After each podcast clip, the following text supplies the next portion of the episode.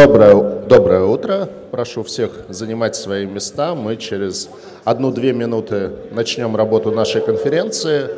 А, сразу скажу, что участников очень много, поэтому мест в зале, надеюсь, что всем хватит, но их приходится занимать э, вот, плотно.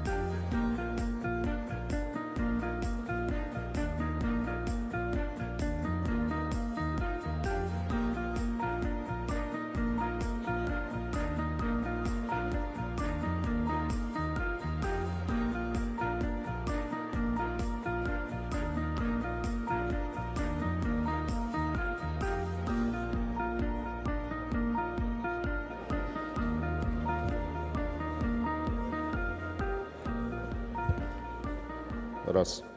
А, ну что ж, всем доброе утро. Рад приветствовать всех участников конференции в прекрасном городе Санкт-Петербург. В этом году нам очень повезло с погодой.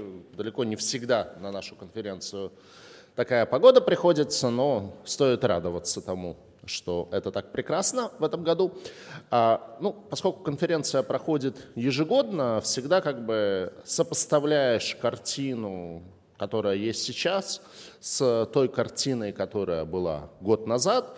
И вот если посмотреть на российский фондовый рынок, ну, в частности, на индустрию рынка коллективных инвестиций и сопоставить ситуацию сейчас с ситуацией год назад, что изменилось, что не изменилось, какие вызовы, проблемы были решены, какие вызовы, проблемы добавились или остались. Ну, наверное, год назад э, самыми большими болями были блокировка активов, ну, в силу как бы понятных причин, там после 24 февраля у институциональных инвесторов было много иностранных ценных бумаг, они из-за санкционного давления, по сути, оказались заблокированными, и это было, наверное, тогда самой насущной темой обсуждения – к сожалению, эта проблема, она вот как была, так и осталась. Да, об этом там меньше говорят. Да, периодически там появляется какой-то свет в конце туннеля, что якобы кому-то что-то разблокировали. Но в целом эта проблема, она как была, так и остается насущной, хотя, наверное, как бы ее актуальность, она чуть снизилась. Вторая проблема, которая была год назад, это большой отток денег из отрасли. Ну, напомню, что март прошлого года российский фондовый рынок, по сути, был закрыт, торгов на бирже не было. В апреле торги возобновились, там пифы стали работать, рассчитывать сейчас. За апрель прошлого года там, 23 миллиарда рублей из э, российских пифов ушло. Там, в мае тенденция продолжалась, и это было вот такой как бы большой насущной проблемой для российской отрасли, для фондового рынка и рынка коллективных инвестиций. Ну и, наверное, то, о чем как бы вот тогда не говорили с трибуны, но как-то говорили в кулуарах, э, там, э, шептались, это вообще какой-то экзистенциональный вопрос, а нужен ли России фондовый рынок, ну вот в условиях специальной военной операции, там явного роста военных расходов, там, насколько вообще фондовый рынок, он э, в стране как механизм распределения и перераспределения ресурсов нужен. Ну, вот что касается как бы ситуации с притоком-оттоком средств фонда, а, она выправилась, и после там, оттока в апреле-мае, там, летом снова деньги в фонды потекли, да, потом в сентябре, после сентября, после объявления частичной мобилизации снова пошел отток, с этого года опять-таки пошел приток, поэтому в этой части все неплохо.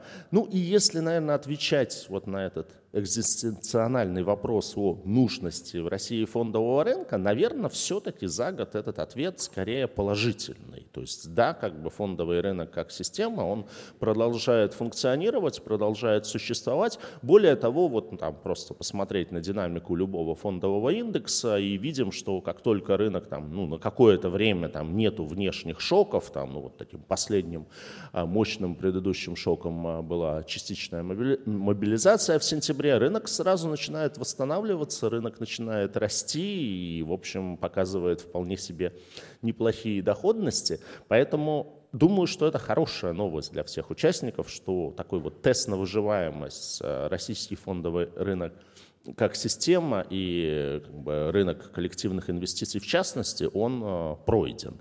И я думаю, что вот если, например, ну и как бы, естественно, важно любая система выживаема, если она адаптивна. И э, мы увидели, что там, да, популярность каких-то инструментов, там, фондов акций, фондов облигаций, она снижается, зато появляются новые инструменты. Например, в прошлом году очень активно стал развиваться такой инструмент, как фонды денежного рынка, которые до этого были каким-то таким полуэкспериментальным продуктом там, с совершенно э, мизерной СЧА. Вот в прошлом, ну, за там, э, год э, с прошлой конференции там, порядка 19 миллиардов рублей в такие фонды притекло, что в два раза больше, чем ну, у них было на тот момент. И общая там, их СЧА там, почти 30 миллиардов сейчас. Да, конечно, там в общем объеме фондов не так уж много, но тем не менее как бы такой вот очень активно растущий, развивающийся и востребованный инструмент. Следующая тема – это, например, закрытые фонды недвижимости. То есть, э, ну, я имею в виду не как э, схемный инструмент, а как рыночный инструмент. То есть, на самом деле, там, таких вот э, экспериментов с рыночными запифами недвижимости, их было, в общем, там, единичное какое-то количество. Ну, вот сейчас, там, за прошедший год, там, их уже все-таки количество измеряется в десятках, а, а не в единицах. Вообще, сама по себе тема запифов, э, фондов для квалифицированных инвесторов, то есть, по сути, неких таких аналогов э, хедж-фондов, она тоже активно развивается, потому что по понятным причинам российские инвесторы не хотят инвестировать в зарубежных юрисдикциях, где вот, традиционно они это делали. Поэтому эти инструменты, они тоже уходят в российское правовое поле и структурируются через российские ПИФы. Поэтому, да, система оказалась адаптивной и за счет этого выжила, и за счет этого мы здесь э, все вместе. И я думаю, что понятно, что э, здоровье фондового рынка можно измерять там разными индикаторами, там, индексом широкого рынка, какими-то отраслевыми индексами, индексами полной доходности с учетом дивидендов. Но вот я думаю, что такой тоже немаловажный показатель – это количество участников э, конференции InvestFunds. И в этом году этот индекс достиг абсолютного максимума. Э, у нас 385 зарегистрированных участников. Вот ничего подобного не было, не было вообще никогда. Вот. И за последние 10 лет у нас в основном это было там, э, примерно 250 участников. Поэтому в этом году мы поставили абсолютный рекорд. А, извиняюсь, если будет немножко тесно там в зале, в фойе и так далее. Мы максимально постарались, чтобы всем места хватило, всем места хватит. Вот, но у нас действительно рекорд и аншлаг в этом году. Хотелось бы, конечно, поблагодарить тех, кто поддержал конференцию материально.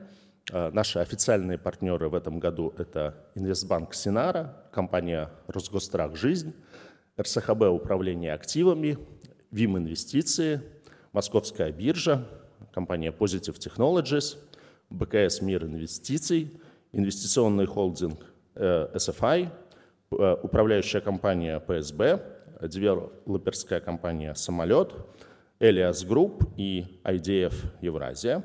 И наши спонсоры – это БКС Global Market, группа ВИС, управляющая компания «Апрель Капитал» и компания «CarMoney».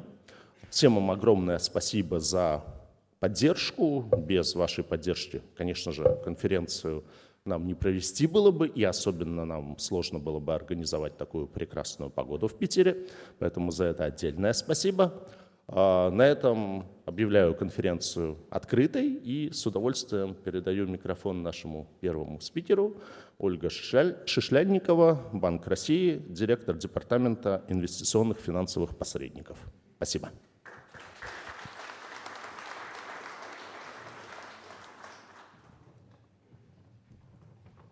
Так слышно. Я, наверное, могу и без микрофона меня услышат. Да. Я имею громкий голос.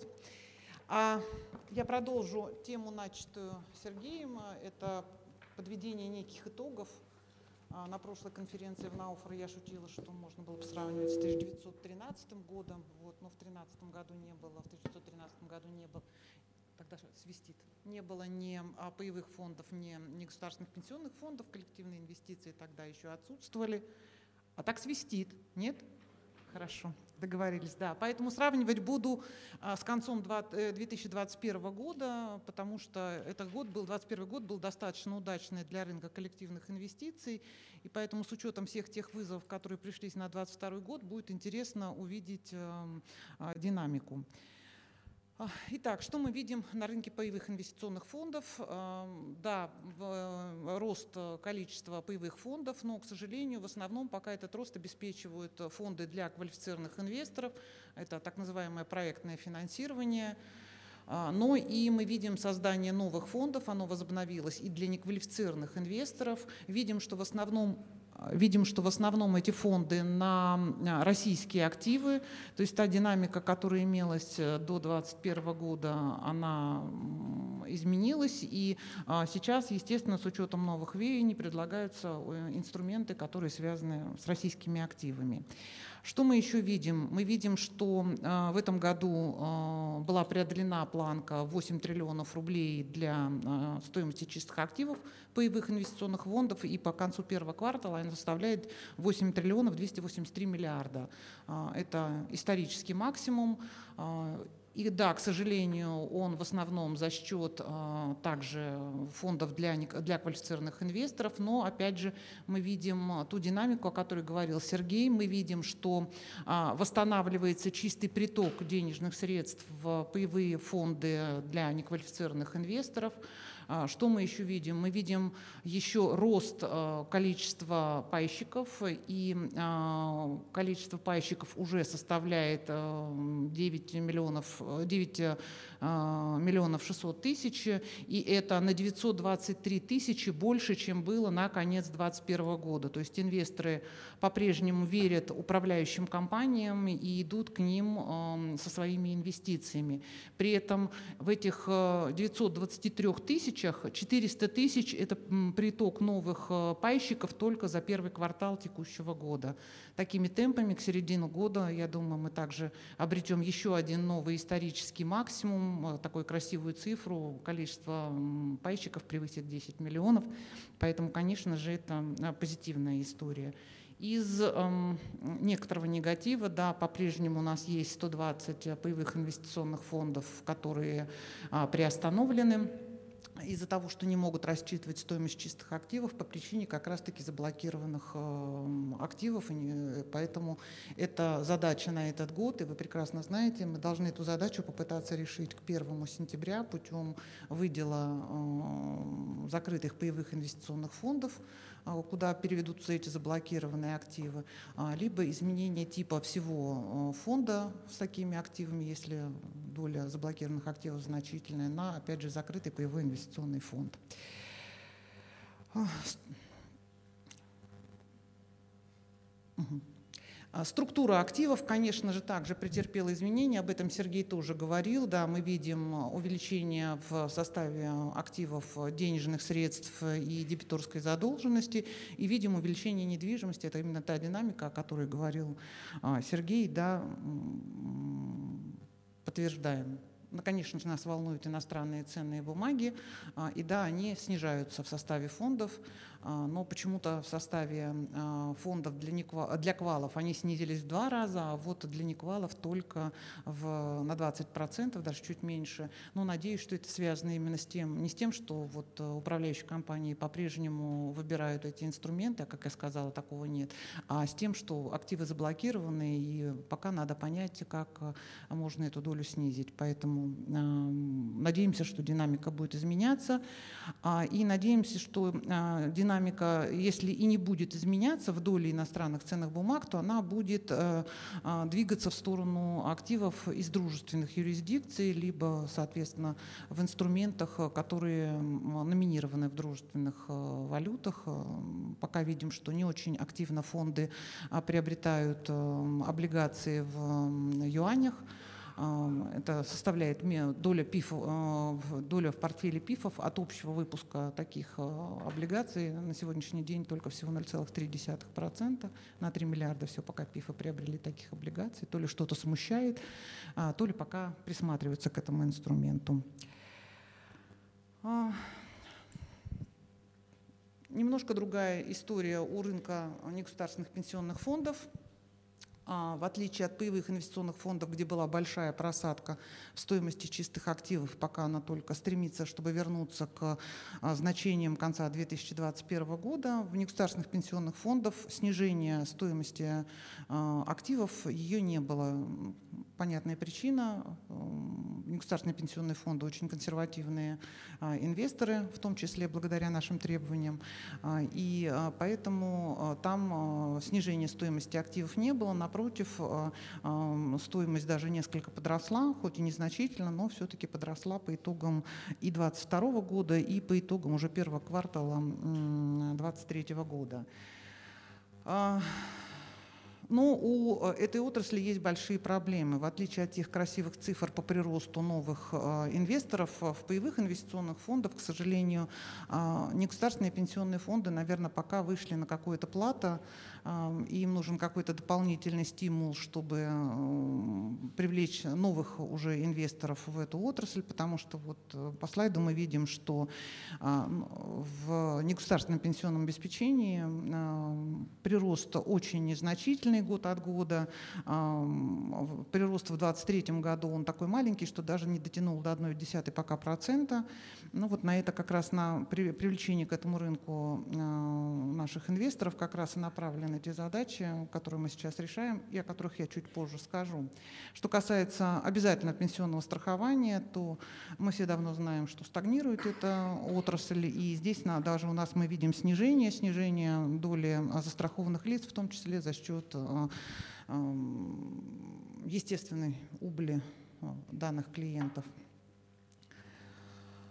Структура активов, да, как говорила, они более консервативные, а, негосударственные пенсионные фонды, да, но даже несмотря на их консервативность, а, в прошлом году а, и в начале этого года мы видим, что фонды из консервативных инструментов уходили в еще более консервативные инструменты. Мы видим и увеличение доли государственных ценных бумаг, причем как в пенсионных накоплениях, так и в пенсионных резервах.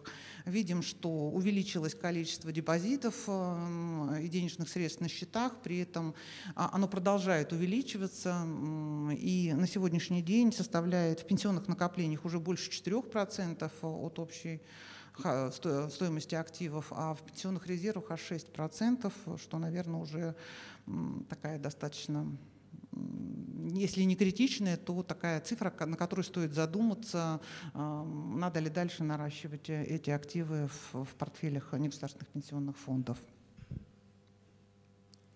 А, акции остались на том же уровне, в пенсионных накоплениях чуть-чуть снизились, но я думаю, не столько за счет продажи акций, сколько за счет а, а, снижения их стоимости. Поэтому вот по акциям, э, российским акциям, а, негосударственные пенсионные фонды вот пока тоже сохраняют свою приверженность этим активам, хотя и не в том большом объеме, на который рассчитывает фондовый рынок как таковой. Что еще интересно, конечно же, доходность, которую приносят коллективные инвестиции тем инвесторам, которые пришли. Мы провели сравнение на пятилетнем периоде, потому что, конечно, сравнивать 2022 год не очень правильно. Просадка активов, она имела место, и поэтому не очень показательным было бы, поэтому мы взяли пятилетний период. К сожалению, вот на графике видно явно, что 2022 год подкосил рынок коллективных инвестиций, потому что если до 2022 года а, и паевые инвестиционные фонды обгоняли инфляцию, а, и у негосударственных пенсионных фондов тоже а, в большей своей части, не все, конечно, но в большей части обгоняли инфляцию и даже зарабатывали дополнительные средства для клиентов, то вот 2022 год, она видно, что резко пошло все вниз, и паевые инвестиционные пенсионные фонды на пятилетнем периоде а, хоть и не обгоняют пока а, инфляцию, но точно обгоняют э, депозиты годовые, э, соответственно, вкладывать в паевые фонды на пятилетнем периоде было явно выгоднее, чем э, держать деньги на депозитах. А, а вот пенсионные резервы и пенсионные накопления, к сожалению, пока проигрывают и депозитам. Но еще раз, это среднее по больнице, отдельные фонды, как не государственные пенсионные фонды, так и паевые инвестиционные фонды, конечно же, показали и гораздо большую доходность и были привлекательны для инвесторов. Дальше мы решили посмотреть, как же себя чувствуют те, кто управляют этими активами, потому что, конечно же, если будут у них проблемы, то проблемы э, в дальнейшем будут и у их э, инвесторов. Но здесь э, цифры нас радуют. Мы видим, что и у управляющих компаний, и у негосударственных пенсионных фондов 2022 год оказался даже более прибыльным, чем 2021 год. Причем у, пенсион, у, у паевых инвестиционных фондов прям значительно лучше, но а, это, может быть, не очень показательные цифры, потому что мы знали, что, знаем, что 2022 год давал, ну, как принес определенные проблемы, так и дал новые возможности для зарабатывания денежных средств, но а, а, эти возможности, они кратковременные, они ушли. Мы помним и про то, как мы вводили и комиссии повышенные по валютным, и мы знаем, что были определенные возможности с активами, приобретением российских и квазироссийских активов. А, поэтому, наверное, не очень показательно, гораздо более показательно, с моей точки зрения, цифра комиссионных доходов. И мы видим, что комиссионные доходы управляющих компаний, они а, год от года на одинаковом уровне. Это говорит о том, что управляющие компании имеют средства для того, чтобы качественно обеспечивать управление активами. А, схожая ситуация и негосударственных пенсионных фондов, доходы, которые они зарабатывают от основной деятельности. Они даже чуть-чуть подросли по сравнению с 2021 годом, поэтому а, с результатами все хорошо. Это значит, что финансовая устойчивость компаний имеет место быть. А, да, опять же, средняя по больнице. А, да, мы знаем, что у отдельных компаний Прибыль чуть больше у отдельных, чуть меньше, но большая концентрация прибыли есть в управляющих компаниях, там э, больше разброс, но я говорила на предыдущей конференции, повторюсь сейчас, нас не может не радовать, что по сравнению с 2021 году, с 2021 годом у нас увеличилось количество малых управляющих компаний, которые стали работать безубыточно э, по сравнению с 2021 годом. Это значит, что в целом э, состояние отрасли оно достаточно хорошее. Что мы планируем делать в регуляторном плане или что мы делаем в этом году и какие у нас планы на следующий год. А, про управляющие компании мы на финальной стадии обсуждения с рынком и планируем в ближайшее время принять изменения в состав и структуру активов, точечные изменения, а, изменения, связанные как с тем, чтобы, опять же, каким-то образом а, улучшить возможность привлечения инвесторов, в том числе по тем направлениям, которые сейчас вызывают интерес. Ну, например, мы расширяем а, возможности э, включения отдельных объектов э, недвижимости в состав э, закрытых паевых инвестиционных фондов. Мы убираем минимальный порог для вхождения в закрытые паевые инвестиционные фонды. Напомню, сейчас он 100 тысяч. Мы посмотрели, что тестирование и нынешняя ситуация, она не требует уже этого порога, поэтому его отменяем. Надеемся, это тоже позволит фондам привлечь дополнительных инвесторов в свои фонды. Но вводим, конечно, и новые требования, обусловленные веянием времени. Э, это и возможность, мы надеемся, что э, управляющие компании путем включения в состав э, фондов начнут включать новые инструменты, которые направлены на трансформацию экономики, и мы готовы дать определенные льготы по этим инструментам для включения в состав паевых фондов для того, чтобы помочь российской экономике восстановиться а, после тех шоков, которые были в 2022 году. А, мы а, предусматриваем порядок включения в состав фондов замещающих облигаций, понимая, что не по вине управляющих компаний, естественно, возникли те проблемы, что эти замещающие облигации не соответствуют тем требованиям, которые есть, поэтому решаем эту проблему. И да, вы все знаете, что с 1 сентября у нас иностранные ценные бумаги недружественных эмитентов станут инструментами для квалифицированных инвесторов, поэтому Банк России принял решение по аналогии с а, российскими инструментами для квалифицированных инвесторов ограничить долю этих инструментов в составе фондов для неквалифицированных инвесторов 40%. Конечно же, предусмотрены исключения, в том числе для тех закрытых паевых инвестиционных фондов, где есть заблокированные активы, там мы эту, а, эти требования вводить не будем. А, что еще? Еще мы продолжаем работать над э, проблемой, которая нам казалось, мы уже практически решили. А, мы много лет пытаемся а, институт э, ИИСов распространить на паевые фонды и думали, что со всеми достигли согласия, и управляющие компании смогут такие счета открывать. Но вдруг появилась э, внезапно какая-то проблема, связанная с налоговым блоком Министерства финансов. Мы сейчас пытаемся определить, как правильно администрировать эти счета, но надеемся, что мы все-таки договоримся, и а, индивидуальные инвестиционные счета смогут э, прийти э, полноценно на рынок боевых инвестиционных фондов. А другая проблема, которую мы обязательно должны будем решить, я тут даже не сомневаюсь ни минуты, решим, может быть, конечно, прям совсем под новогоднюю елку, но решим, это проблему с тем, чтобы сохранить нейтральный статус налоговый а, для пайщиков по вот этим закрытым паевым инвестиционным фондам, куда будут выделены заблокированные активы. А, в целом мы практически уже достигли согласия с Министерством финансов о том, как надо подкорректировать налоговый кодекс, и что они также согласны с тем, что этот закон должен быть принят до конца года для того, чтобы уже по итогам итогам 2023 года у пайщиков не возникло дополнительных негативных эмоций, связанных с тем, что они получили какое-то дополнительное налогообложение. А на следующий год, а, если все будет хорошо, мы видим запрос у рынка на дальнейшее совершенствование института а, закрытых паевых инвестиционных фондов для квалифицированных инвесторов, чтобы сделать их еще более пригодными вот для того проектного финансирования, о котором говорил Сергей. И да, мы начали обсуждать с рынком, что мы можем сделать в этом направлении. Если все пойдет штатно и хорошо, надеемся, что в следующем году, может быть, мы выйдем на уровень принятия или хотя бы внесения закона в Государственную Думу для того, чтобы решать эту проблему. Гораздо больше планов у нас по негосударственным пенсионным фондам. Вы все знаете, у нас сейчас один из основных проектов у Банка России совместно с Минфином – это программа долгосрочных сбережений.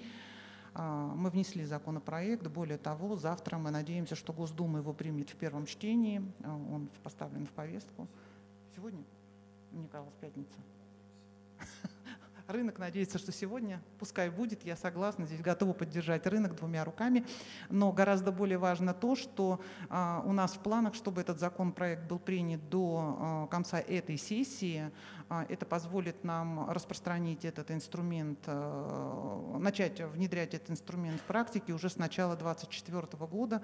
На наш взгляд, инструмент перспективный, он содержит ряд льгот и преимуществ для инвесторов, для долгосрочного вложения средств в такой инструмент, оператором, по которому будут негосударственные пенсионные фонды. И надеемся, что именно это станет тем толчком, о котором я говорила, для того, чтобы начался рост притока инвесторов и в эту отрасль.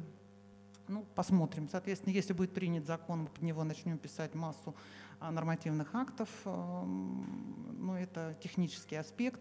А помимо этого, в этом году тоже практически завершили уже обсуждать с рынком у нас модернизация такого института, как страховой резерв. А, думаю, что мы уже достигли согласия и нашли компромиссы по всем вопросам, поэтому тоже в ближайшем времени надеемся, что мы его примем. В этом же году у нас еще точечные поправки в наш нормативный акт по стресс-тестам. А, мы туда, так же как и для управляющих компаний, добавляем а, определенный льготный режим оценки стоимости инструментов трансформации, направленных на трансформацию российской экономики, с целью, опять же, дать э, какие-то преимущества этим инструментам для того, чтобы негосударственные пенсионные фонды посмотрели в эту сторону. Плюс у нас сейчас э, э, стресс-тест не учитывает э, возможно, э, не учитывает расходы, э, которые фонды должны будут понести на свое содержание. Включаем эти расходы для стресс-тестирования, чтобы лучше понимать состояние э, фондов. Ну и немного пересматриваем порядок определения стоимости по разным инструментам, таким как флоутеры, ипотечные ценные бумаги. Ну это точечные изменения. А, но, как вы, наверное, все слышали, председатель банка объявила новый тренд. Мы планируем в следующем году сделать делать реформу для негосударственных пенсионных фондов, заключающуюся в том, что мы а, хотим уйти от большинства ограничений на состав и структуру активов для негосударственных пенсионных фондов, взамен этого повысить требования к прохождению стресс-тестирования, тем самым дав возможность негосударственным пенсионным фондам большую возможность для определения направления инвестирования, но, естественно, с сохранением требований об безубыточности э, данных э, инвестиций и об устойчивости самой системы в целом. А, ну и последнее, наверное, на что хотела бы обратить внимание, это, конечно, раскрытие информации. Нас очень а, сильно волнует, так же, наверное, как и вас, то, что у нас сейчас есть некий перекос и дисбаланс, у нас нет а, всей необходимой информации, которой привыкли мы обладать для того, чтобы принимать правильные взвешенные решения. Мы надеемся, что этот год в конечном итоге выработает подходы, связанные с раскрытием информации. Да, при сохранении возможности не раскрыть развитие точечно а, информации, которая может а, повлиять на санкционные решения наших а, бывших партнеров. Мы надеемся, что основная экономическая информация все-таки будет раскрываться практически в том же объеме, что и был до 2021 года. Спасибо, готова ответить. Спасибо, спасибо большое. Ольга? А, давайте вопросы попробуем задавать в конце секции, потому что сейчас иначе, если мы начнем задавать вопросы, то мы закончим тем, что у нас не будет времени для остальных спикеров. А у нас еще четыре спикера, очень интересный состав панели. У нас представители трех а, саморегулируемых организаций, трех, как бы, не знаю, китов или слонов э, рынка коллективных инвестиций. Это пенсионные фонды, это управляющие компании и брокеры, и это, там, может быть, самый маленький из этих слонов, но довольно быстро растущий, это эндаумент фонды. Ну, давайте начнем с пенсионных фондов, и я с удовольствием передаю слово Сергею Белякову, президент э, Национальной ассоциации пенсионных фондов. Спасибо большое, Сергей. Во-первых, Спасибо. Очень приятно быть и в Санкт-Петербурге, э, в нашем всеми любимом городе, и э, выступать на этой конференции, участвовать в ней. Это уже такая добрая традиция.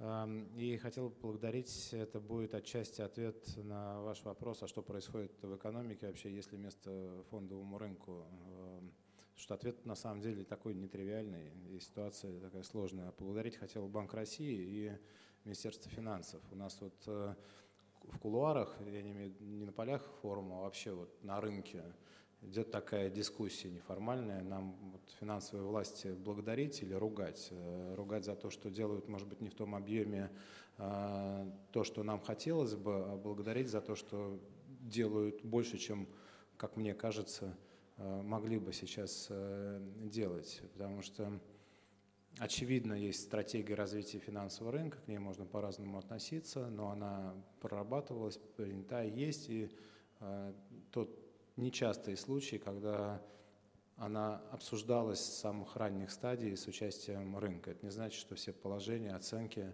э, текущего состояния, прогноза развития, оценка инструментов, которые могут быть драйверами э, роста рынка, принимались, безусловно, но это всегда была такая публичная, иногда в закрытом формате, очень откровенная дискуссия, и позиция рынка всегда учитывалась.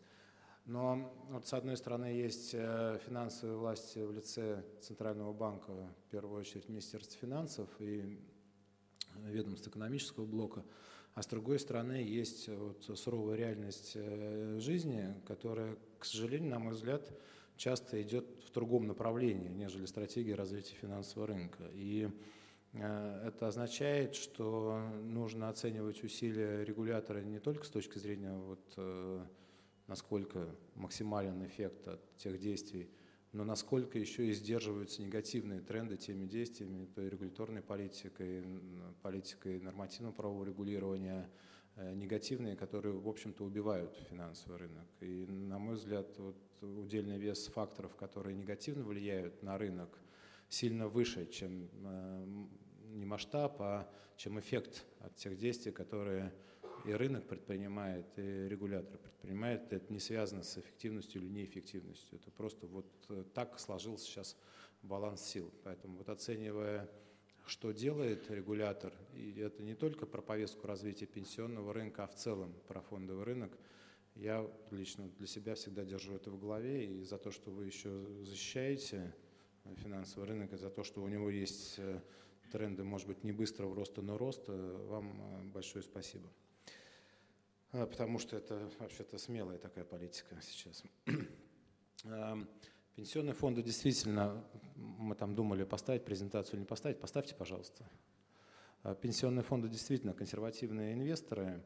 В этом и, с одной стороны, залог стабильности финансовых показателей – и устойчивости рынка. А от устойчивости рынка выигрывает в первую очередь клиент. И тут можно по-разному относиться вот к тезису, который Ольга Юрьевна озвучила, о том, что некоторая стагнация с точки зрения клиентской базы э, наблюдается. Это действительно так. Но, может быть, это не только плохо, но и хорошо, потому что клиент не уходит из пенсионных фондов. Он пусть и в небольшом количестве, но приходит.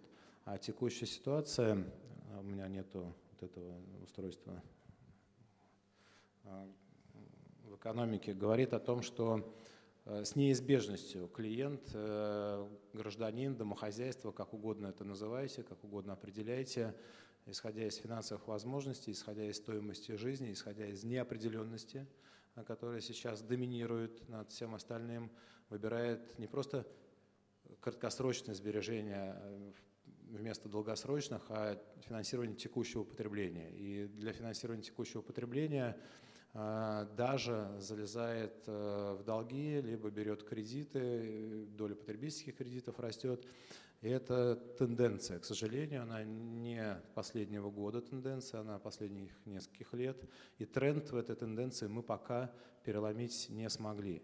Есть, э, вы видите по публикациям, разные оценки того, реально располагаемые доходы падают или чуть-чуть растут. Вот э, сегодня вышла аналитика от Сберсиайби о том, что в отличие от данных Росстата, им кажется, что реально располагаемые доходы больше, чем на 1%, по-моему, на полтора приросли, но все равно тренд на горизонте не полугода, не нескольких кварталов, даже не года, говорит о том, что реально располагаемые доходы, если растут, то темпами, которые не позволяют переломить э, тренд финансирования текущего потребления. Это тоже важный фактор, который сказывается и на интересе к участию в э, финансовых операциях на фондовом рынке и к состоянию институциональных инвесторов. И я, честно говоря, не вижу ни одной причины, по которой ситуация в экономике и ситуация с доходами домохозяйства изменится настолько кардинально, чтобы вот этот тренд и мотивация участников поменялась, я имею в виду физических лиц.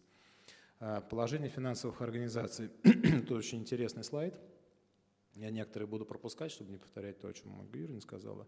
А, мы видим, что устойчиво на протяжении долгого периода времени растут активы кредитных организаций.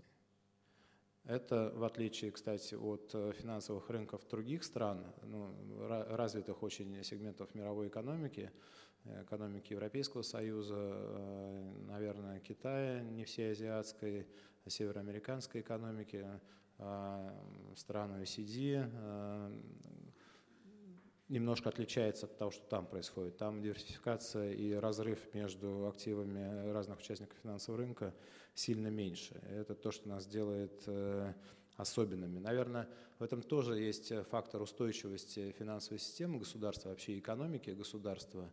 Вот такая не в негативном смысле зависимость от э, одного э, типа участника финансового рынка с точки зрения структуры экономики, но это факт, который нужно учитывать. И, конечно же, это видит и клиент, э, который покупает или не покупает продукты разных участников финансового рынка. Эм, состояние фондового рынка. Вот говоря о доходности, о перспективах, о активности институциональных инвесторов, которыми и фонды пенсионные являются, и не только пенсионные фонды, надо всегда задумываться о том, а какие инструменты, в которые мы можем инвестировать, которые мы можем приобретать. И я сознательно уйду от дискуссии регуляторных требований, которым мы должны соответствовать, потому что ну, здесь вот, дискуссия уже оскомину набила, и я сторонник того, что требования, как бы они не выглядели э, такими сжимающими возможности пенсионных фондов были вполне по обоснованным причинам приняты и, наверное, во многом служили позитивную роль, а не негативную, сохранив доверие к рынку пенсионных фондов и научив пенсионные фонды вот, э, ответственно инвестировать и сформировав вот такой положительный образ и во многом сохранение клиентской базы от следствия вот регуляторных ограничений, которые сдерживали от аппетита к каким-то таким, может быть, агрессивным э, политикам. Но состояние фондового рынка, количество игроков на рынке, общая капитализация фондового рынка, структура э, игроков на фондовом рынке, э, структура с точки зрения видов деятельности, которые лидеры рынка занимают. Ну и главный показатель – это топ игроков в сравнении с другими площадками – говорит о том, что, в общем-то, ресурс для инвестирования или объекты для инвестирования, цели, в которые мы можем целиться, сильно ограничены, в общем-то.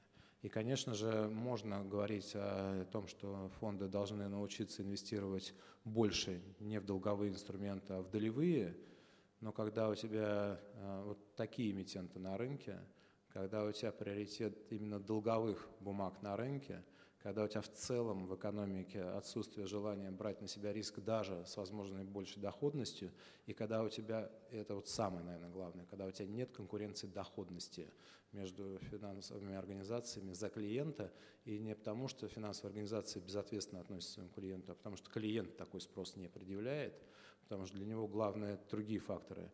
Это скорость возможности основания для возврата денег для обеспечения текущего потребления. И здесь, э, конечно, депозиты номер один с точки зрения интереса.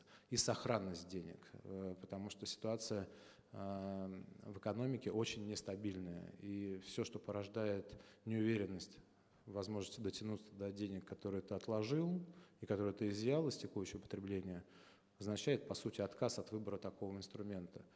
А, вот это все во многом связано с э, структурой, состоянием фондового рынка и само по себе, и с сравнении с э, глобальным. И очевидно, что вызовы, которые сейчас э, мы наблюдаем, они усложняют решение этой задачи. И, наверное, отрадно то, что в стратегии развития финансового рынка задача по увеличению объема денег, которые выходят на рынок, по изменению структуры рынка, по увеличению числа эмитентов – это одна из ключевых задач. Значит, регулятор видит ситуацию ну, так же. Решим мы ее или не решим, и как вот изменится этот баланс факторов, которые а, являются следствием регуляторной политики, экономической политики, экономического блока и а, других обстоятельств, я не знаю. Я в этом смысле не очень оптимистично настроен, но, может быть, это хорошо, потому что пессимистов мало, надо быть оптимистом. Я надеюсь, что я там в своих оценках не прав, и положительные результаты и рынка пенсионных фондов, и экономики этого года, и уже первого квартала 2022 года, изменения и консенсус прогноза российских экспертов, международных финансовых организаций, экспертов, э, все-таки говорит о том, что, наверное, какие-то а, причины быть оптимистом тоже есть. А, состояние рынка негосударственного пенсионного обеспечения. У нас тут два слайда. Просто вот одним словом а, скажу. Первое – это приоритет э, корпоративных программ пенсионного страхования. Там на одном слайде будет видно и по количеству клиентов, и по объему денег, которые распределены между индивидуальными планами и корпоративными. Это тоже фактор, который регуляторы и рынок должны учитывать, принимая те или иные регуляторные решения. И, конечно же, вот этот показательный слайд, это Ольга Юрьевна, потому что вы сказали э, по поводу некой стабильности, я бы назвал это стагнацией, рынка, и слайдом, и вообще оценкой, которая говорит о том, что необходимо оперативно принимать какие-то меры, создающие стимул для пенсионных фондов и для граждан, а, стоять с клиентами пенсионных фондов, а пенсионным фондом реализовывать и внедрять новые, придумать, внедрять новые продукты. В этом смысле вот законопроект, который мы сегодня уже упоминали, очень важен. Важен а, и как сигнал, важен и как набор инструментов, но он должен быть э, работоспособным глазами и провайдера этого продукта, потому что иначе мы клиента не убедим откладывать часть э, денег в программе пенсионного обеспечения. Ну и, конечно, вот все регуляторные изменения, анонсированные председателем Банка России, которые вы сегодня тоже озвучивали, мы очень ждем и очень комплементарно к этому относимся. Ну и вообще, уж нам, как отрасли, я могу сказать, что грех сейчас э, жаловаться и упрекнуть э, Банк России и правительство в каком-то недостаточном внимании и в том, на что направлены уже принятые меры, а это однозначно снижение давления, создание стимулов на рынок пенсионных фондов. Вот эта структура, а, которая говорит о том, что сам гражданин особо-то, в общем-то, и не выбирает э, продукты пенсионного страхования. В основном это совместное решение э, в рамках корпоративных программ э, пенсионного страхования. Это, это важный момент, потому что, с одной стороны, если обратиться к мировому опыту, ведущие такие корпоративные фонды, это Соединенные Штаты, в первую очередь Канада, части Япония, то же самое делают. И там очень большое количество программ ну, такого квазиобязательного пенсионного страхования и для госслужащих, и для частного корпоративного сектора. Много фондов, которые связаны непосредственно с пенсионным обеспечением государственных служащих на государственном муниципальном уровне. Около 7 тысяч пенсионных планов различных. Вдумайтесь в эту цифру. Вот. Но, тем не менее, там диспропорция там очевидна. И, конечно, вот задача э, доработки закона э, программе долгосрочных сбережений заключается в том, чтобы как можно больше физических лиц, как клиентов, выбирали продукты, связанные с развитием долгосрочных э, сбережений. И тут важный момент. На этом я, наверное, презентацию закончу показывать. И к самому главному хотел бы перейти. Вот у нас вся дискуссия по эффективности или неэффективности пенсионных фондов строится вокруг одного показателя – это доходность. Ну, я немножко утрирую, но в целом вот это так. И я не могу сказать, что это неправильно. Я там до недавнего времени активно поддерживал этот разговор и всегда э, говорил о том, что неправильно оценивать доходность за какой-то конкретный год, потому что много факторов влияют на это. Неправильно оценивать доходность э, пенсионных фондов, только анализируя эффективность или неэффективность пенсионных фондов самих, потому что надо смотреть, какая доходность на рынке. Э, можно выключить сейчас, это уже будет отвлекать, это слайд, который отвлекает показывают и все известные кейсы прошлого года, когда там с небольшим интервалом проходит совет директоров, принимающий диаметрально противоположные решения в отношении там, того, как использовать э, полученный финансовый результат какой-то крупной компании, и то, что сейчас происходит с крупной компанией, а инвесторы в бумаге этих крупных, этой крупной компании все фонды. У нас, по большому счету, небольшое количество инструментов, даже долговых э, ОФЗ, которые очень привлекательны, тоже защищены, нормальная доходность невысокая, но нормальная, и корпоративные э, долги. Но мы говорим о очень долгосрочном продукте. Человек, как мне кажется, принимая решение, что ему купить, на что потратить свои деньги, вот помимо э, анализа текущего потребления, сбережения, долгосрочное, краткосрочное, выбирает еще исходя из разного набора других факторов – Депозиты, потому что можно быстро снять, э, потому что хорошая сохранность на очень коротком периоде. Да, я заканчиваю.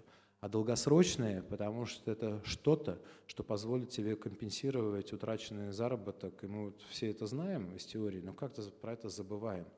И доходность там может быть не главное, и уж точно не то, чем в первую очередь руководствуется клиент, э, отчисляя свои деньги в программу пенсионного страхования я обратил внимание на очень э, интересную э, статистику. Она справедлива и для российского рынка, э, и для зарубежных. Зарубежных я смотрел Европу, OECD и отдельно Штаты. На коротком периоде, год, волатильность может быть вот такая. Плюс 14% там по одному из э, крупнейших корпоративных фондов Штатов в 2021 году, минус те же 14,1 в 2022 году с убытками несколько сот миллиардов, учитывая, сколько у них под управлением находится.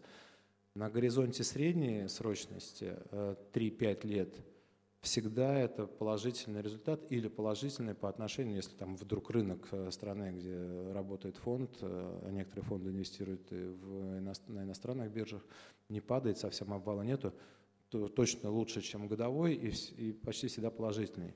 На более долгосрочной перспективе 10 лет, как правило, выше, чем 3-5 лет.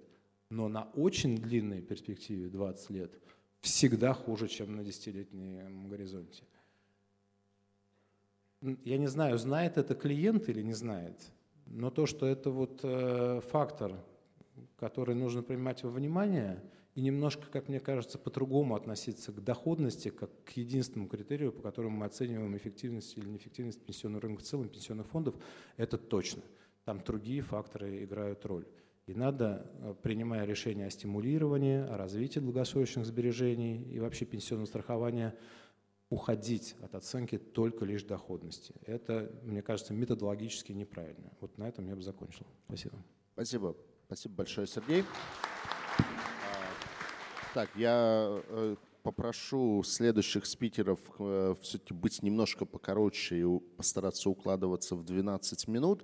Я вижу, что у нас есть люди, которые стоят в конце зала, при этом я вижу, что у нас есть в первом ряду и во втором ряду э, несколько мест, поэтому вот там 4-5 человек кто, из тех, кто стоит, подходите, пожалуйста. Я очень попрошу тех, кто свои вещи поставил на сиденье, а, уберите, чтобы мы могли как можно больше людей все-таки посадить. Еще есть места, подходите, пожалуйста. А, а я тем временем передаю микрофон э, нашему следующему спикеру, Алексей Тимофеев, президент Науфер.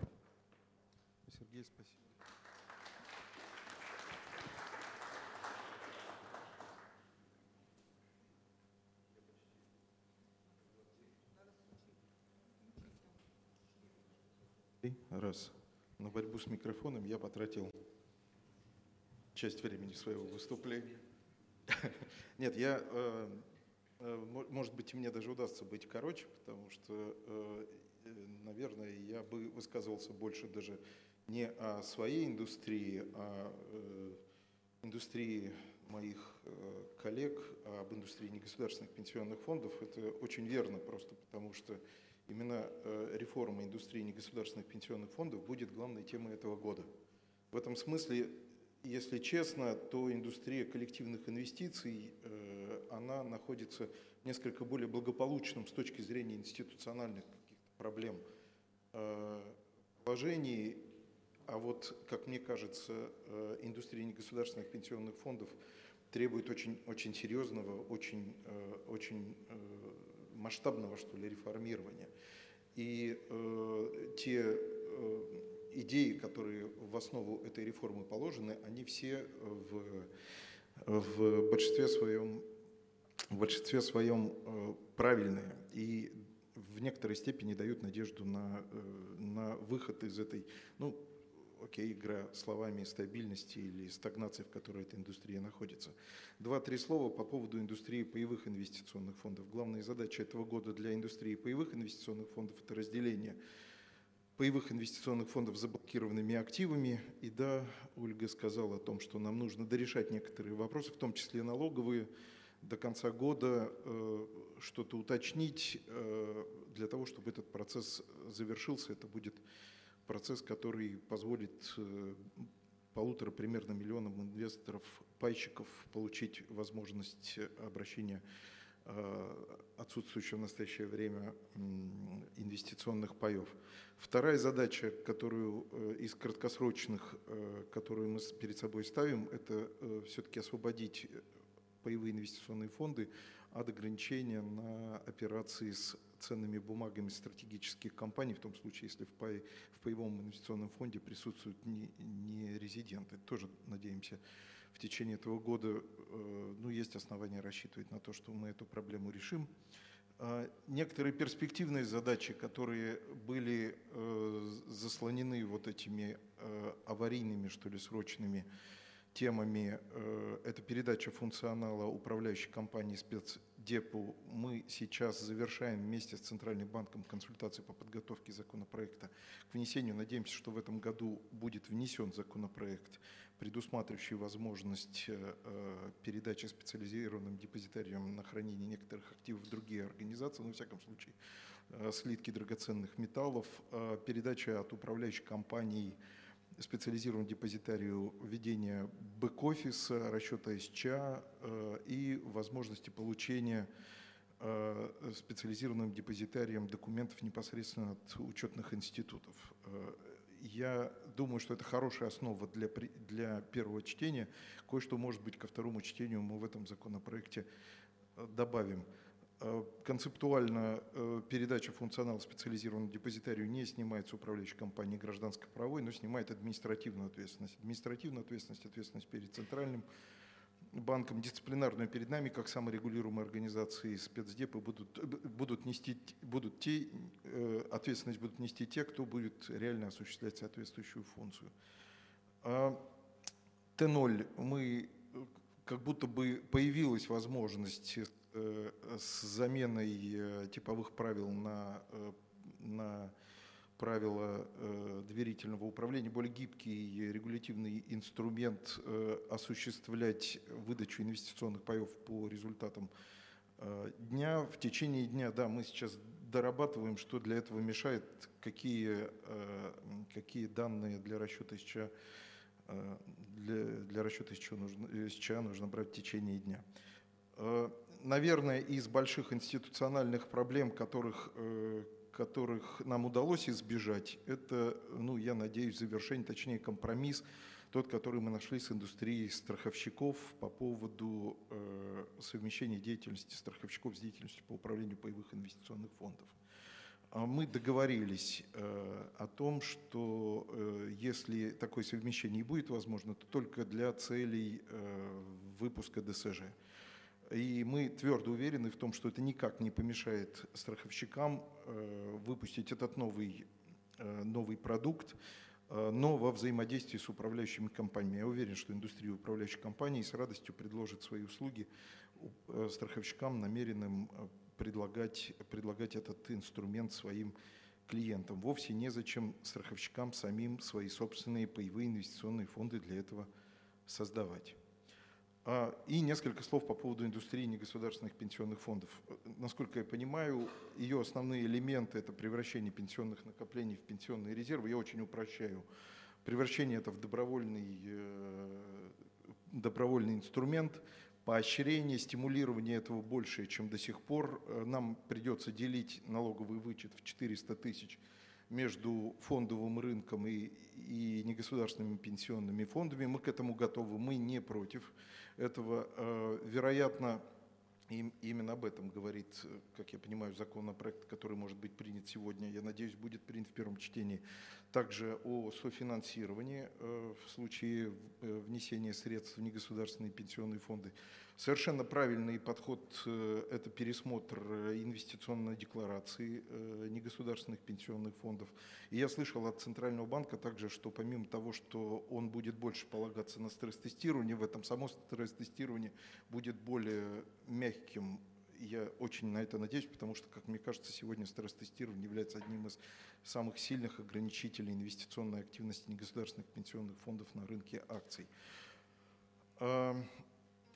Что еще? Все это очень правильно, но я думаю, что все-таки нам нужно после этого, и сделав это все в течение этого года, вернуться опять к теме, а я ее считаю важным, Сергей с этим поспорил, которая на слайде Ольги э, про пятилетнюю доходность свидетельствовала о том, что негосударственные пенсионные фонды не только в этом году, а в течение последних пяти лет проигрывали депозитам. Конечно, линия доходности негосударственных пенсионных фондов должна проходить выше – выше доходности по депозитам, э, на мой взгляд, э, где-то между э, доходностью паевых инвести... депозитами и паевых инвестиционных фондов облигаций точно, а возможно смешанных паевых инвестиционных фондов. И для этого, как мне кажется, негосударственным пенсионным фондам нужно позволить больше, больше риска. И это, кстати говоря, как мне кажется, мой опыт как как представителя индустрии, где это на самом деле важно, говорит о том, что ну, эта отрасль будет оставаться в стагнации, пользоваться интересом того количества клиентов, которые сегодня ей этот интерес демонстрируют, а пока она не предложит лучшую доходность, а пока, тогда на нее отреагирует гораздо большее количество инвесторов. В противном случае они будут выбирать э, в, в пользу более краткосрочных э, более краткосрочных и не менее надежных э, инструментов депозитов. А, да, что еще я действительно, э, и это касается, ну раз я заговорил про долгосрочные и краткосрочные инвестиции, мы были немало удивлены тем, что, казалось бы, договорились об ИИСПИФ и не нашли его, он, э, соответствующие поправки уже были в законопроекте об ИИС третьем, в какой-то момент они оттуда исчезли. Сейчас мы их пытаемся вернуть в периметр дискуссии. И э, в этом смысле это часть более общей дискуссии о том, о чем говорил э, Сергей, э, готовы ли инвесторы к долгосрочным инвестициям. Мы не считаем, что ИС-3 будет востребован, если это будет десятилетний продукт. И сейчас ведем дискуссию о том, как ну, наверное, самое простое, что можно было бы сделать, сократить срок для ИС-3, потому что он довольно неплох всем остальным. Единственное, что его портит, это его срок. Если нам удастся сократить, чем этот срок будет меньше, тем более этот инструмент будет востребован. Чем больше нам этот срок удастся сократить, тем более эффективным этот инструмент будет. Мы видим, что и Минфин, и Центральный банк озабочены тем, чтобы этот инструмент был востребован. Э, им также, как мне кажется, жаль было бы э, скорее отменить, чем заменить на э, другой налоговый стимул, действующий на фондовом рынке. И я очень надеюсь на том, что мы найдем какие-то методы, которые, которые сохранят интерес к этому, к этому инструменту и позволят воспользоваться им значительному числу розничных инвесторов. Сергей.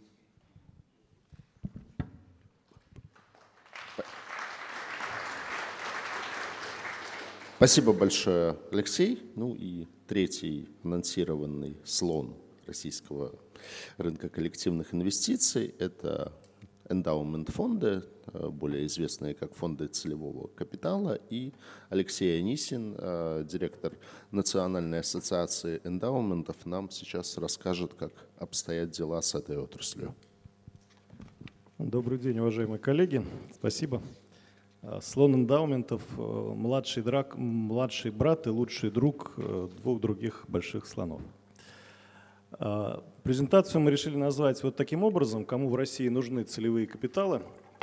На наш взгляд, поиск честного и надежного ответа на этот вопрос, можно мне кликер, он будет хорошим, серьезным ресурсом для роста и развития нашей отрасли – в прошлом году произошло два очень серьезных события а, для отрасли целевых капиталов. Я про оба из них расскажу.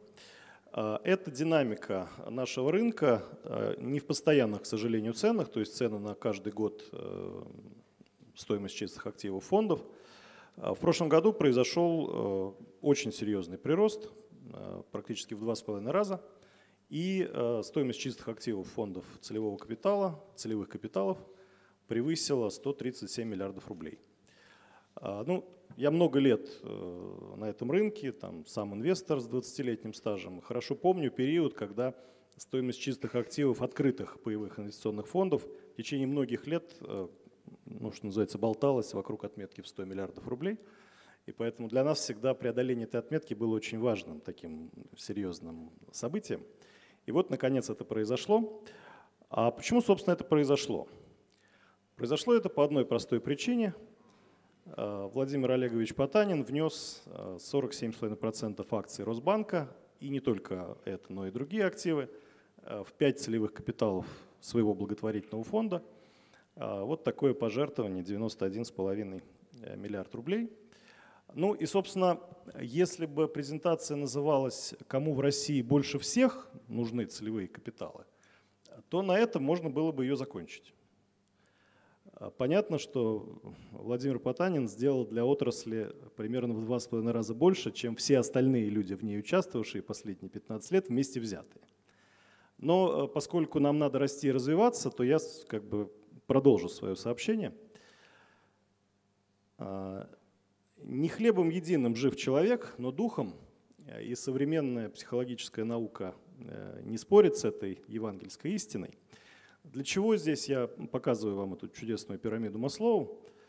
А, дело в том, что все крупные пожертвования, а, в принципе благотворительность, это удовлетворение неких потребностей.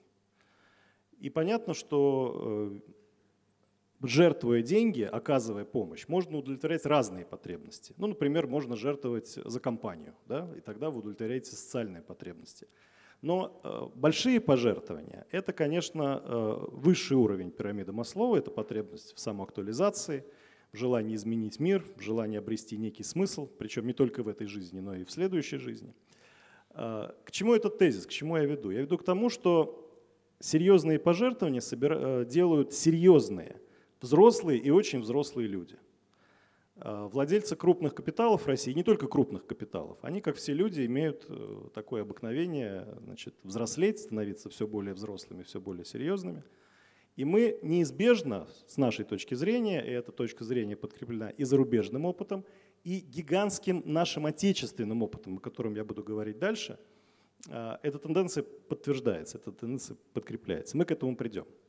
Наверняка вы знаете о существовании такой интересной э, традиции, как клятва дарения, giving pledge. Это то, что инициировали Уоррен Баффет и Билл Гейтс. И сейчас несколько сотен миллиардеров по всему миру присоединились э, к этой клятве. И в частности, Владимир Потанин тоже является участником этого проекта. Небольшой исторический экскурс. Это второе очень большое открытие, которое мы сделали э, за прошлый год и за позапрошлый. А мы как Национальная ассоциация эндаументов, э, мы выяснили, что в отечественной традиции существует огромный исторический пласт, которого мы совершенно не знали, не понимали. Рассказывая про эндаументы, мы всегда вспоминали Гарвард, Оксфорд, э, бабушку короля Генриха VIII. У нас есть собственная огромная традиция. А, два момента, связанных с Екатериной Великой, э, вынесены на этот слайд. Оба они, с нашей точки зрения, связаны с эндаументами. Первое – Екатерина провела секуляризацию, отъем, по-простому говоря, монастырских земель, монастырского владения.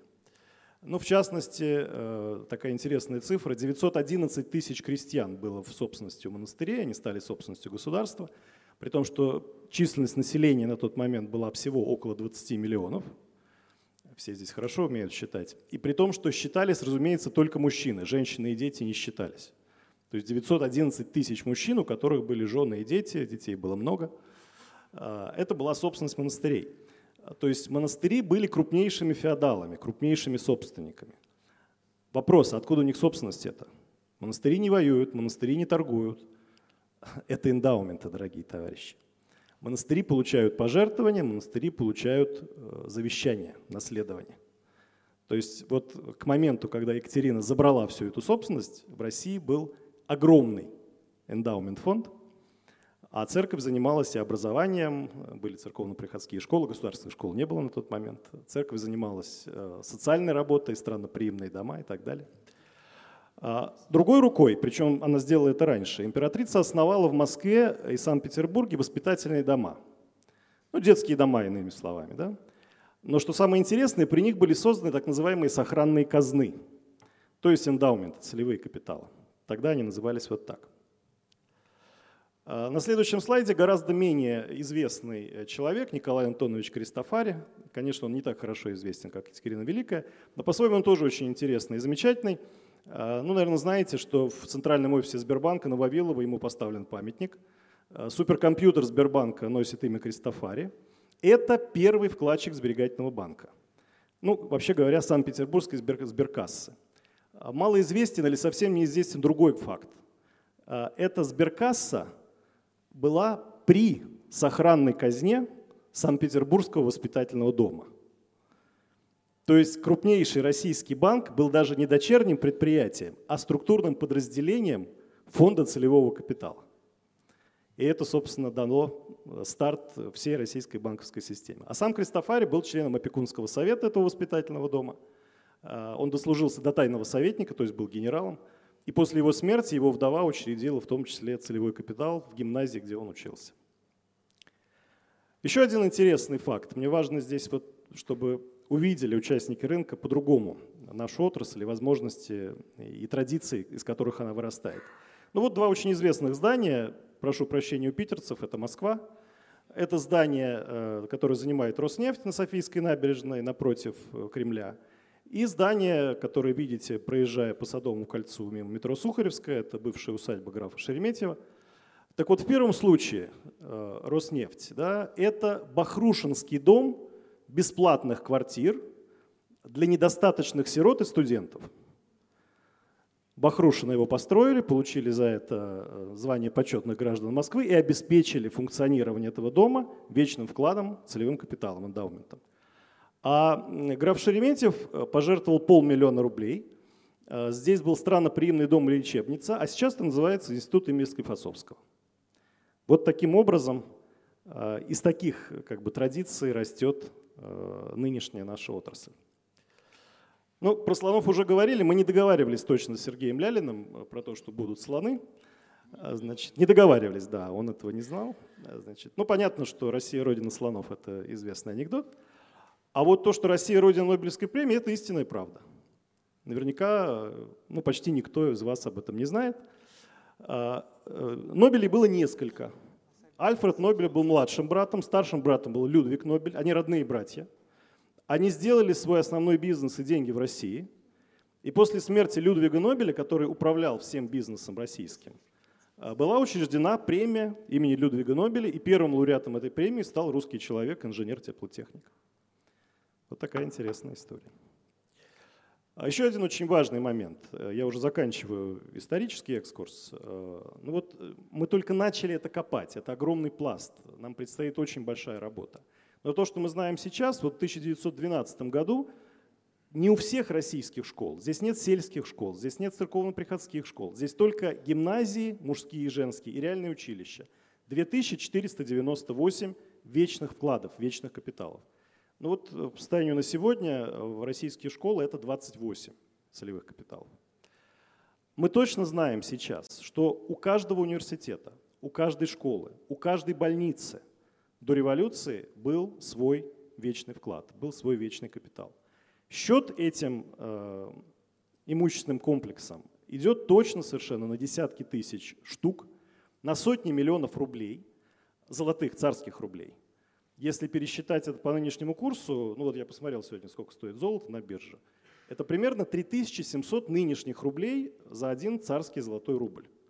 Таким образом, объем этого рынка э, до революции измерялся триллионами рублей.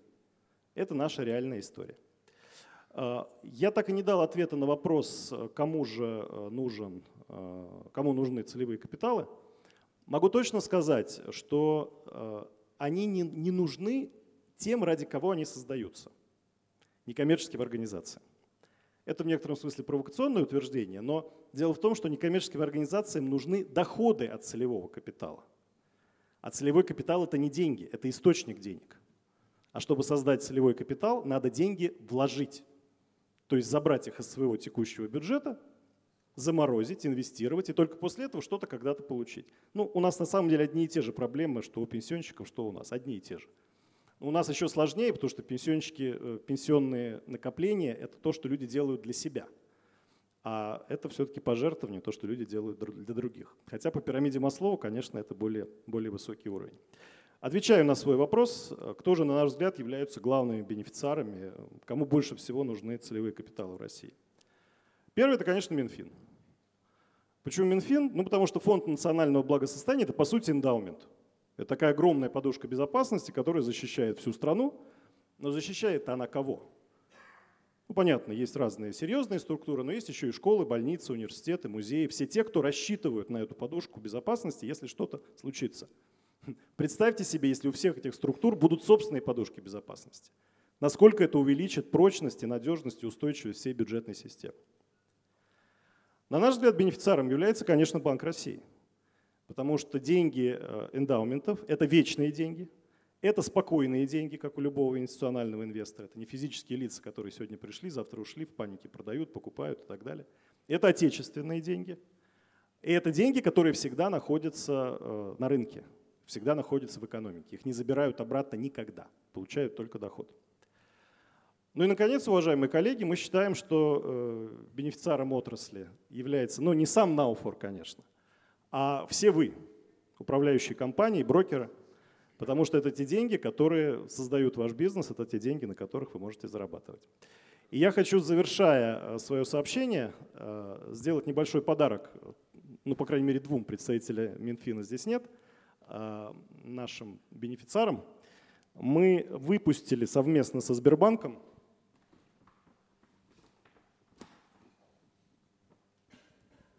Вот такой альманах. История вечных капиталов российских. Ну и здесь, конечно, гораздо больше информации, чем то, о чем я вам рассказал. Спасибо большое.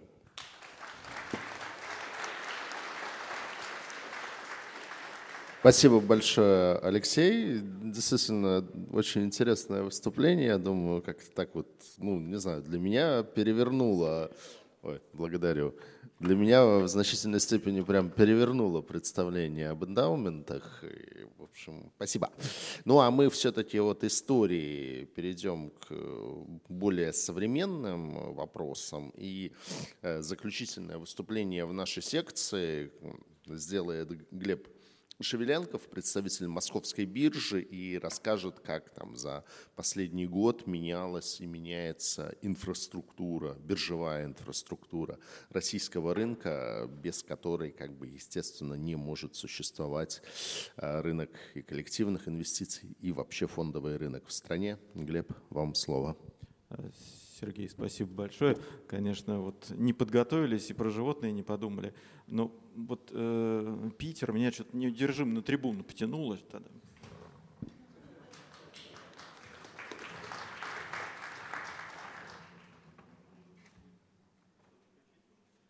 А, все. А, спасибо большое. А, естественно, э, обо всех рынках московской биржи даже не пытались рассказывать. А, спасибо, есть.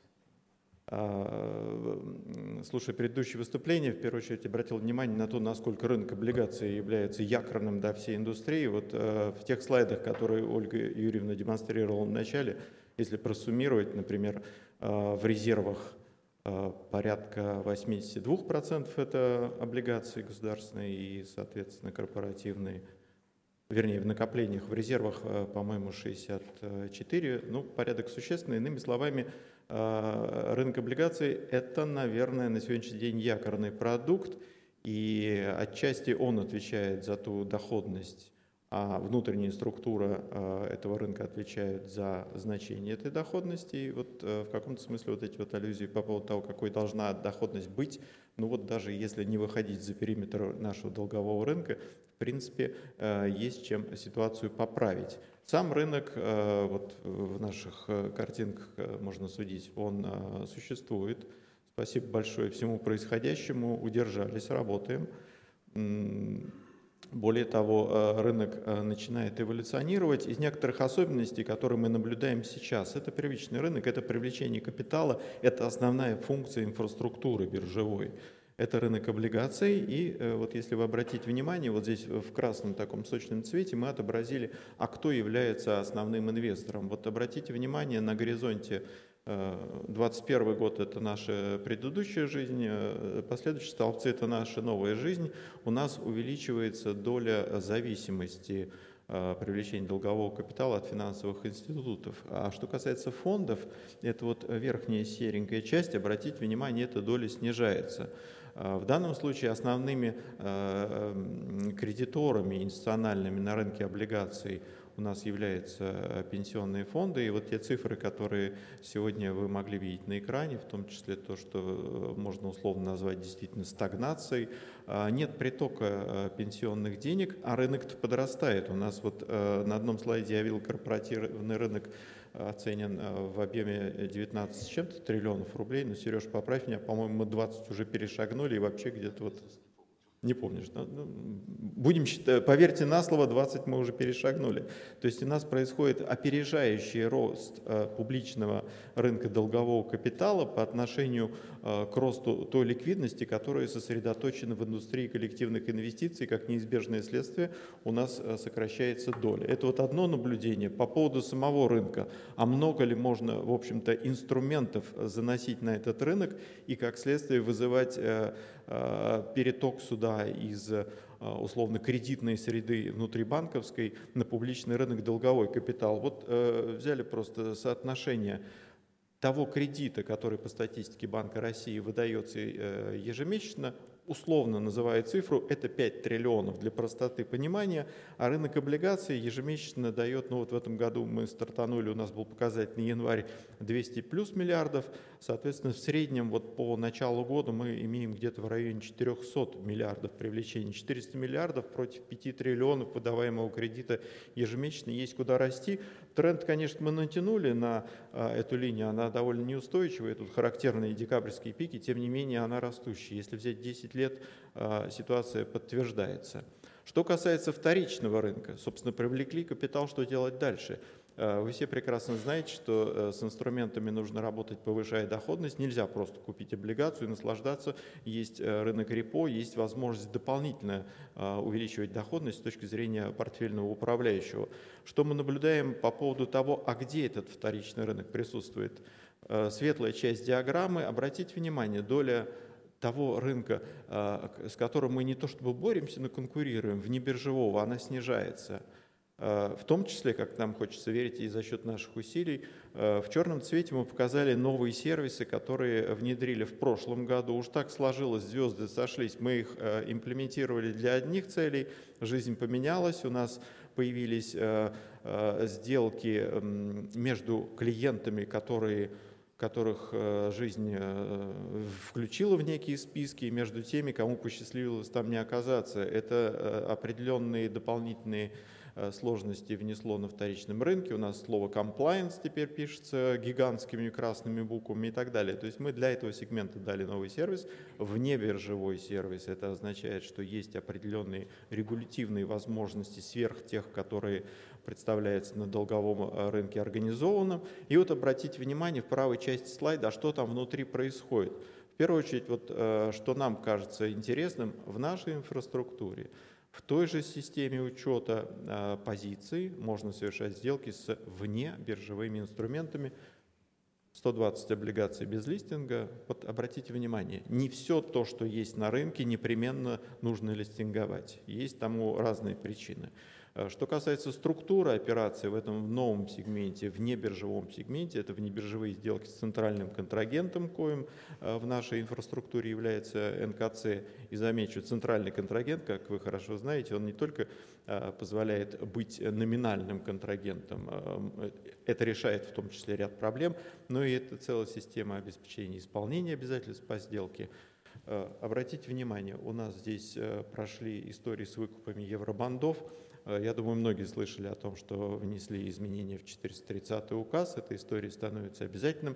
Опять-таки, Сереж, э, ты, если на всякий случай не помнишь цифру, у нас, у вас, э, вернее, сказано, что еврооблигации 60-65 миллиардов долларов, соответственно, переводим это в рубли, получаем, ну, по разным оценкам, на что умножать будем, 4 плюс триллиона. Это ликвидность, она не новая, но она выходит на наш с вами рынок – и э, если мы э, помним с вами судьбу замещающих облигаций, это следующий слайд, очень интересный продукт. Это продукт, который, э, как горячие пирожки, сейчас у нас занимает э, ну, фактически э, треть рынка э, в купе с некоторыми другими продуктами, которые здесь перечислены. Это означает, что у нас с вами появляется на рынке дополнительный free float, уж извините, что использую термин equity применительно к рынку облигаций. Иными словами, вторичный рынок становится более инфраструктурным, биржевым, это то, что было на предыдущем слайде, и на нем появляются ликвидные инструменты. К вопросу о том, за счет чего повышать доходность. С точки зрения кредитного рейтинга, вы знаете, какие имена стоят за замещением. Я думаю, вполне себе инвестиционные декларации позволяют приобретать такие инструменты. Итак, замещающие облигации ждем в этом году. Вот я все-таки эту оценку закончу. Где-то, наверное, 3,5 триллиона – это то, что еще не выходило в механизм замещения, осуществлялись выплаты по российским владельцам по российской депозитарной цепочке. А, и порядка триллиона с небольшим – это вот условные хвосты, это то, что могло заместиться, но вот не дошло до экзекьюшена. Соответственно, у нас с вами потенциально 4 триллиона ликвидности, 4 э, э, триллиона капитала э, начинает относиться к категории ликвидные инструменты рынка. Про то, что этот инструмент структурирован как предполагающий выплату дохода в зависимости от курса национальной валюты, то есть он такой бинарный, вам и фикс и еще немножечко хеджирование э, курса рубля для тех, э, э, кто не разделяет, скажем, оптимистичных историй с его ростом. Пожалуйста, этот инструмент актуальный, отчасти объясняет его очень неплохую ликвидность, особенно среди розничных инвесторов. Облигации в юанях сегодня уже звучали. Немножечко мы я бы сказал, чрезмерную радость излучали в четвертом э, квартале. Сейчас ситуация стала более прагматичной, облигации в юанях появляются. Инструмент на рынке э, стоит по доходностям между облигациями, номинированными в рублях, и э, замещающими облигациями. То есть если вы общую карту доходности, опять-таки, у Сергея посмотрите, а, на сайте Сибонс, а, вы увидите, что этот инструмент очень интересный. Ну и последний, не могу не упомянуть золотые облигации Селегдара. Это для нас был определенный челлендж. Привязка к стоимости товара. Ну, если быть точным, к стоимости, э, к биржевой стоимости товара, то здесь инструмент, который сочетает в себе а, опять-таки и фикстинком, и некоторый хедж по отношению к цене золота. Обратите внимание. Несколько слайдов о том, как мы со стороны биржи э, пытаемся ну, наблюдать, и в данном случае результаты наблюдения, а как разные категории инвесторов, в том числе коллективные инвестиции, ведут себя на рынке. Э, естественно, со стороны биржи мы видим только определенный профиль э, вашей деятельности, но тем не менее некоторые выводы постарались из него сделать. Большой слайд самостоятельной операции розничного инвестора – цифры, которые стоят над столбиками, это нетто. Здесь взят первичный рынок, вторичный рынок, и просто в сухом остатке что-то продавали, покупали, вот деньги остались в рынке. Цвет, соответственно, показывает, а в чем конкретно осталось. Вот э, я бы сказал, что правая половина э, диаграммы физических лиц, она, во-первых, она свидетельствует о некой устойчивой тенденции занесения денег на фондовый рынок, э, цветовая палитра, даже если не всматриваться, розово-красная – это банды, желтые – это тоже банды, вышеупомянутые э, облигации, э, замещающие и юаневые. И вот посмотрите, 50-70 миллиардов приходит, ну, по крайней мере, там было исключение, допустим, март месяц приходит на фондовый рынок, это деньги граждан, которых здесь раньше не было. Нарастающим итогом с начала года, вот э, плюс 277, это по апрель включительно, э, поскольку май, э, если так прикинуть, я думаю, мы цифру 300 точно уже преодолели, это то, что пришло в рынок. Обратите внимание на профиль покупок. Серый, серая шапочка на последнем столбце – это пошли в рынок акций. Если сравнить, вот это самостоятельные операции физиков, а это наши с вами сервисы – доверительное управление розничное. Ну, я бы сказал так, что э, пока э, мы наблюдаем некоторые осторожное отношение к этой услуге, нет притока заметного по сравнению с тем, как деньги идут напрямую в брокерский бизнес. Управление ПИФами, я вот внимательно всматривался в слайды Ольги Юрьевны, понял, что очень сложно поймать корреляцию, поскольку э, доли в портфелях большие, а операции очень осторожные. Но порядок цифр, наверное, свидетельствует о том, поскольку мы здесь ухитрились сложить, э, естественно, ПИФы и для квалов, и для неквалов, что, наверное, идет аккуратное управление активом, судя по разнонаправленности, идет fine-tuning портфелей. Поэтому вот э, памятуя о тех слайдах, я бы сказал, что здесь просто работаем со всем но, э, э, спектром инструментов, но работаем аккуратно. Наверное, вот такой можно сделать вывод. А, здесь сразу несколько у нас категорий. Профессиональные участники и корпораты. Верхний столбец НПФ. Деньги выгашиваются, в смысле вложения в облигации выгашиваются, происходит а, заполнение примерно тем же самым. А страховые компании, э, по всей видимости, э, мы видим некоторую аналогичную э, тактику. А что касается дилеров, сразу скажу, вот здесь настолько разнопорядковые величины, что не подумайте, что у нас вот дилеры, а дилеры в нашем случае это банки, они не участвуют в рынке, они как раз его и делают.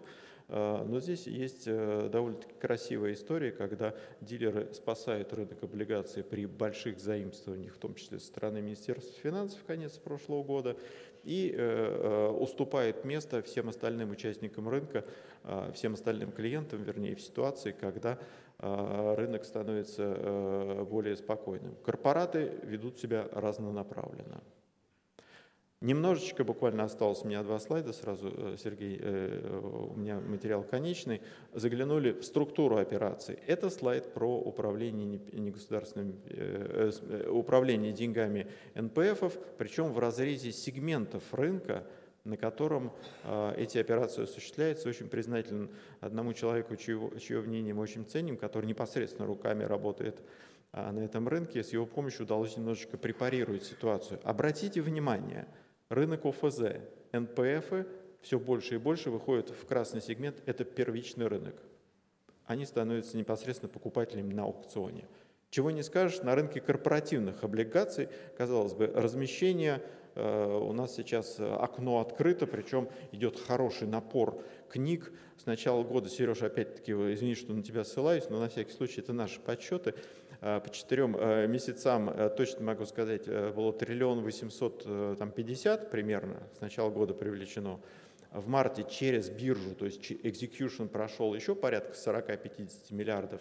Сейчас закрылись книги на соточку и э, примерно на соточку книги в работе у коллег. Соответственно, мы надеемся, что сделки эти придут. Нет признаков того, что они разваливаются. И того на сегодняшний день можно сказать, что э, индустрия с начала года пропустила через себя больше двух триллионов точно, но вот грубую цифру назову, 2,1, наверное, тоже уже почти точно.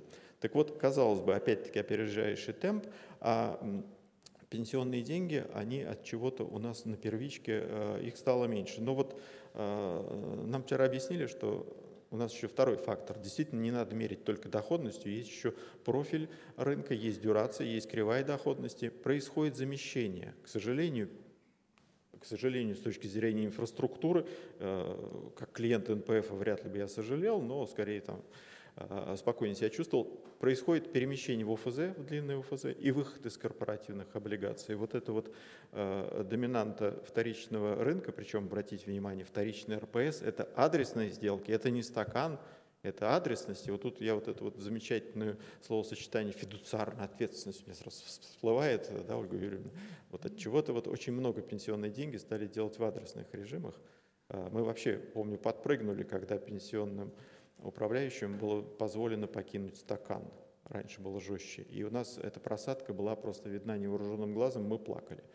А, потому что э, всем хочется, чтобы стакан был ликвидным, но если всем будет разрешено из него уходить, ну, наверное, стакан будет таким, какой он есть. Иными словами, э, есть некоторое объяснение. Ну а в правой части не буду уже опускаться в лирику, к сожалению, значимость э, коллективных инвестиций снижается. По остальным сегментам чуть менее э, заметные какие-то перемещения между рынками, но здесь меня вот лично как представитель индустрии радует, вот эта серая зона большая, это наш стакан, это рынок, который дает нам ценообразование на облигациях, соответственно, он по-прежнему э, в работе вот этих э, категорий инвесторов э, является основным. Ну и в качестве заключения, просто вот сегодня прозвучали некоторые, опять-таки, пожелания. Есть инвестиционная декларация, которая определяется регулятивными требованиями. Есть стресс-тестирование, есть набор инструментов на рынке. Но вот если вот в этом упрощенном треугольнике пытаться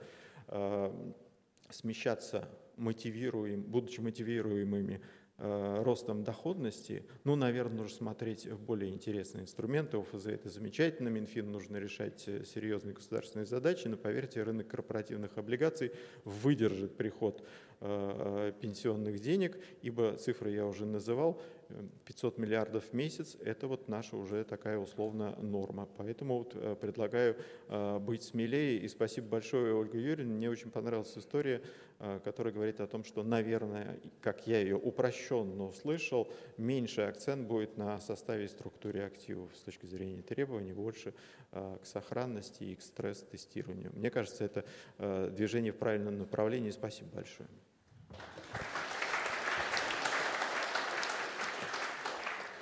Спасибо большое, Глеб.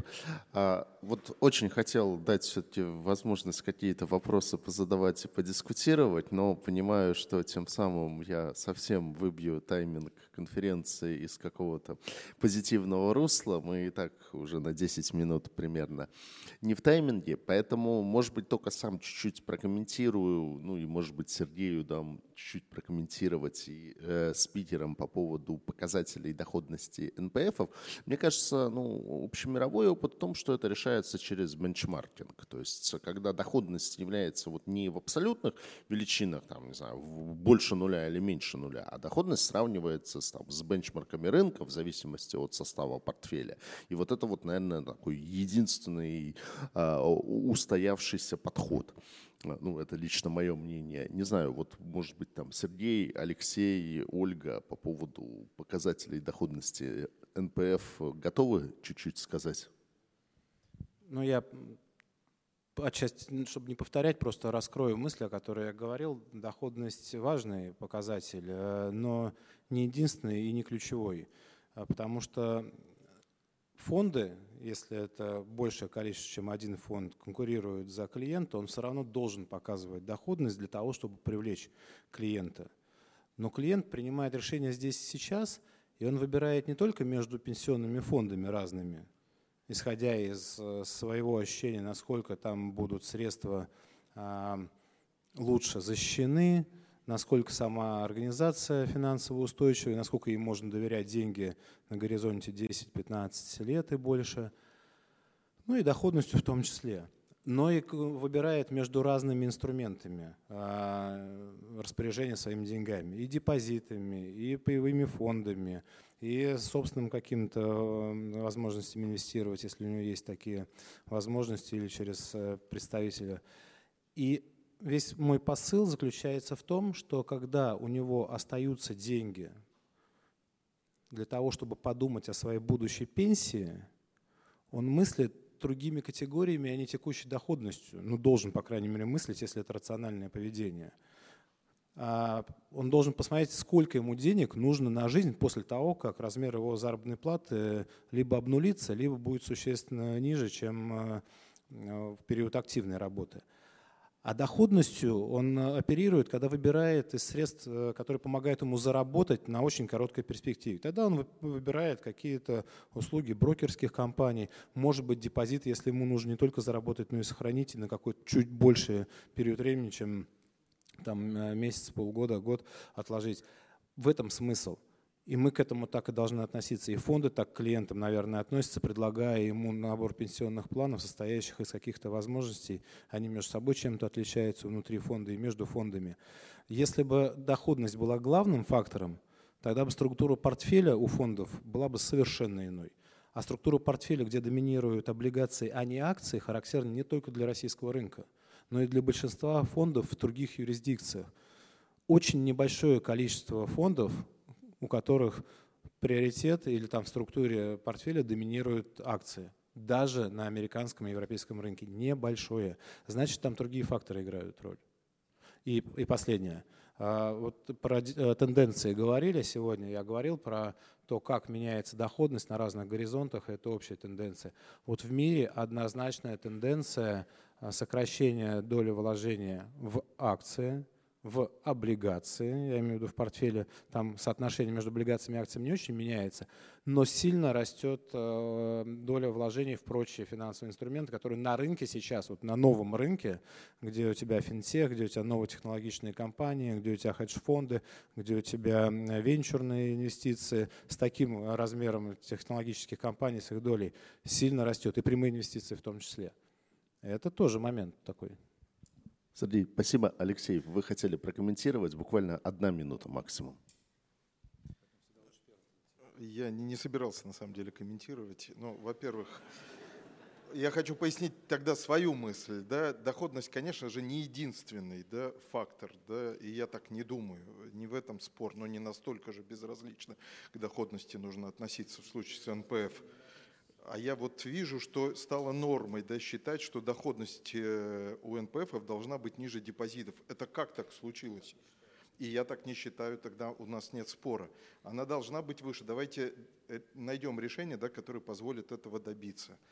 А, и по поводу доли, ну, я не, я не являюсь специалистом в этой, в этой области, но я знаю, что в Великобритании, в Скандинавии 40-60% акций в, в активах НПФ, э, э, про другие страны не скажу, можем продолжить там поспорить в следующий раз лучше подготовившись.